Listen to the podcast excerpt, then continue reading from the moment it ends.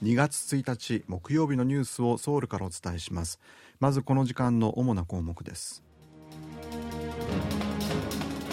韓国が独自に開発した弾道ミサイルの発射が可能な潜水艦について建造が予定されている6隻のうち最後の1隻の建造が始まりました。韓国政府の去年の税収はおよそ56兆ウォン不足したことが分かりました。不足額は過去最大です。政府は大学の医学部の定員を増やすなど医療改革に向けた政策を発表しました。医師会は反発しています。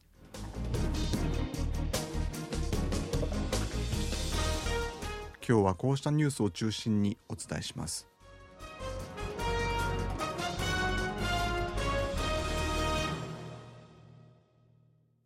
韓国は弾道ミサイルの発射が可能な潜水艦の開発を進めていますがこのうち3600トン級のチャンボゴ産の第2世代は3隻目の建造が始まりました。防衛事業庁は3600トン級の潜水艦チャンボゴ産の第2世代を3隻建造する事業のうち3隻目の建造に着手したと発表しました。防衛事業庁は3000トン級の第1世代を3隻と3600トン級の第2世代を3隻それぞれ建造する事業を進めていて第1世代はすでに2隻が配備され残りの1隻は今年の前半に海軍に引き渡される予定です。第2世代は2隻が建造中で残りの1隻の建造が今回始まりました。第1世代と第2世代ともに弾道ミサイルを発射できる垂直発射管を備えています。今回着工した潜水艦は2031年に海軍に引き渡される予定です。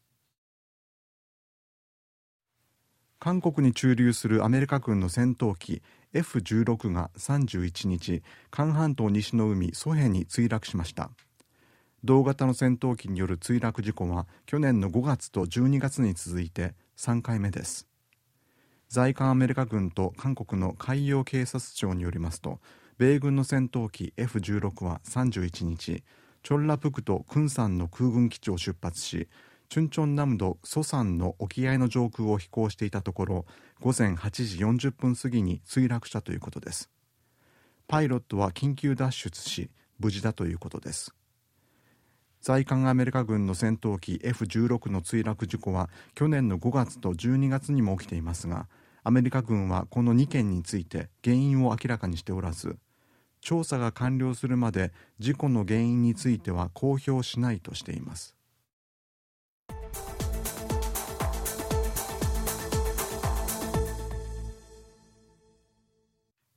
韓国政府の去年の税収は年度当初に計上していた額よりおよそ56兆ウォン少なかったことが分かりました。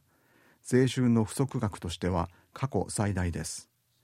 企画財政部が31日に発表したところによりますと去年の税収は暫定で344兆1000億ウォンと当初の見込みを56兆4000億ウォン下回ったということです。税収が不足したのは去年に続いて2年連続です。政府は不動産市場の低迷や半導体の不況など経済が振るわなかったことを主な要因として挙げています。またユン・ソンニョル政権の発足後法人税率を1ポイント引き下げたことも影響したとみられます。政府は今年は経済成長率が2.2%となり税収が367兆4000億ウォンになると見込んでいます。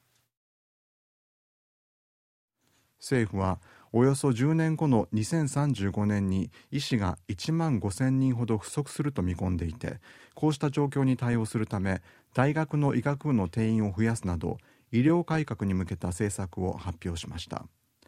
まず来年から医学部の入学定員を拡大するほか定員を柔軟に調整する仕組みを作ります。さらに医師のなり手を増やす方策の一つとして政府は医療事故をめぐる医療従事者の訴訟負担を軽減するため保険への加入を条件に医療事故に関する刑事処罰特例を適用する方針です。一方医師の数の問題だけでなく医師がソウルなどの都市部に集中し医療サービスの地域格差が広がっていることと医師が人気の診療部門に集中し小児科や救急など必須医療の現場が人手不足になるという診療科の間での格差も問題となっています。こうした中政府は地方の大学の医学部にはその地域で育った学生の入学を優先させるほか大学と学生そして自治体の3社が契約を結び医師をその地方に定住させる制度の導入も進めます。また必須医療の強化として政府は2028年まで10兆ウォン以上投じてこの分野の診療報酬を集中的に引き上げる方針です。一方全国の医師らで作る医師会は人口の減少などを考慮すれば医師の数は足りているとした上で医師を地域に縛り付けたり専攻科目を制限したりすることは根本的な解決にならないとして強く反発しています。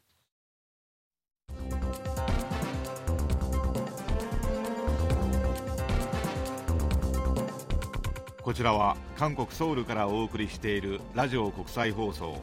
KBS ワールドラジオです。ただいまニュースをお送りしています。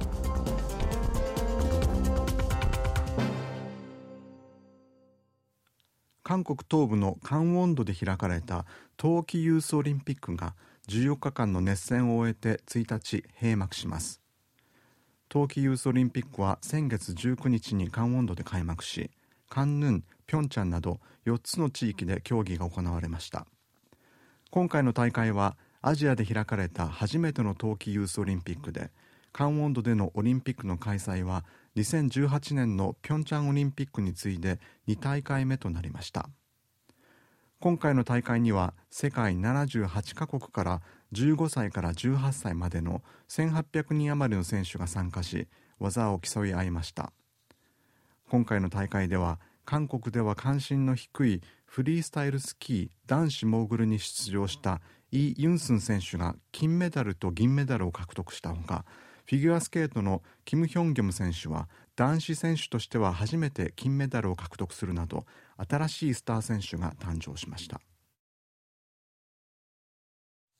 ソウルの中心を流れる川ハンガン沿いには両側に高速道路が走っていますがラッシュアワーの渋滞がひどいことから今年の10月からハンガンを行き来する水上バスが運行されることになりました。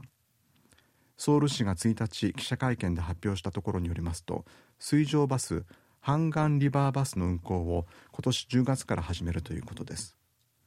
乗船場はマゴク、ヨイド、チャムシルなど合計7カ所で通勤時間帯は15分おきに運行します。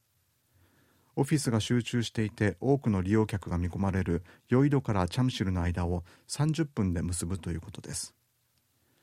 ハンガンリバーバスにはディーゼルエンジンと比べて温室効果ガスの排出量がほぼ半分のハイブリッド型の船8隻を導入します。料金は片道3000ウォンでソウル市が今月販売を開始した公共交通機関の定期券気候動向交通カードを使えば乗り放題で利用できます。ソウル市では利用状況に合わせて来年以降乗船場を追加し船の数も増やす方針です。ソウル市は来年の水上バスの利用客を80万人と見込んでいますが2030年にはおよそ3倍に増えると予想しています。物価高や高金利で国民の生活が厳しかったにもかかわらず年末年始の助け合い募金で集まった金額が目標を大きく上回りこれまでで最も多かったことが分かりました。去年の12月から今年の1月にかけて行われた年末年始の助け合い募金の総額は4835億ウォンだったということです。これは目標を486億ウォン上回るものでこれまでで最も多くなりました。